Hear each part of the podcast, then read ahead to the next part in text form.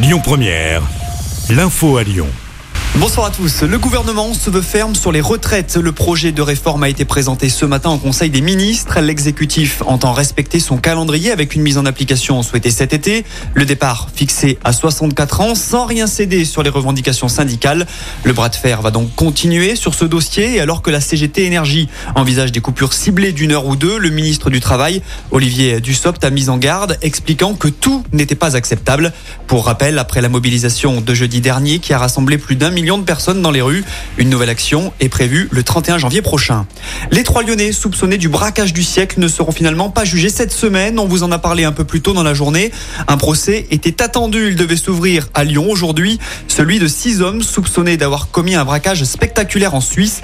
Les faits s'étaient produits en 2017. Le butin était d'un peu plus de 38 millions d'euros. Oui, mais voilà, le procès a finalement été renvoyé. Les trois mises en cause ne s'étant pas présentés à la barre. D'après le progrès, une bagarre a même éclaté devant le palais de justice en de l'audience.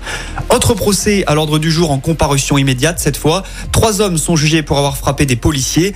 Des faits qui se sont produits vendredi soir après l'annonce du verdict dans l'affaire Axel Dorier. L'un des fonctionnaires a eu quatre dents cassées et deux des suspects qui avaient pris la fuite après les échauffourées ont été arrêtés samedi matin. Pour rappel, dans l'affaire Axel Dorier, le conducteur de la voiture a été condamné à 12 ans de prison ferme. Son passager à 6 ans, dont 3 années assorties du sursis. Une femme décédée dans un accident à Saint-Priest. Les faits se sont déroulés hier matin au niveau du boulevard des Roses. Une femme de 54 ans est morte après une sortie de route. Les quatre passagers ont été blessés, dont deux grièvement. Selon nos confrères du Progrès, cette famille revenait d'un mariage. Une enquête est en cours.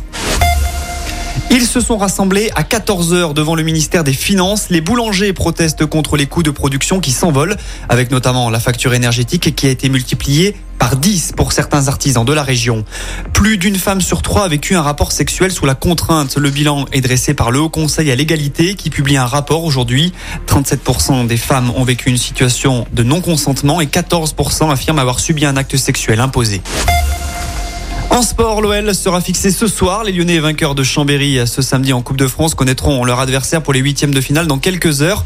Le tirage au sort sera effectué avant la rencontre du soir qui oppose l'ogre parisien au petit poussé, le pays de Castel, pensionnaire de Régional 1. Cinq divisions séparent les deux formations.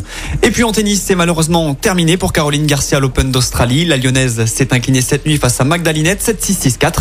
Il n'y a donc plus de Français en simple à Melbourne. Écoutez votre radio Lyon Première en direct sur l'application Lyon Première, lyonpremière.fr et bien sûr à Lyon sur 90.2 FM et en DAB+.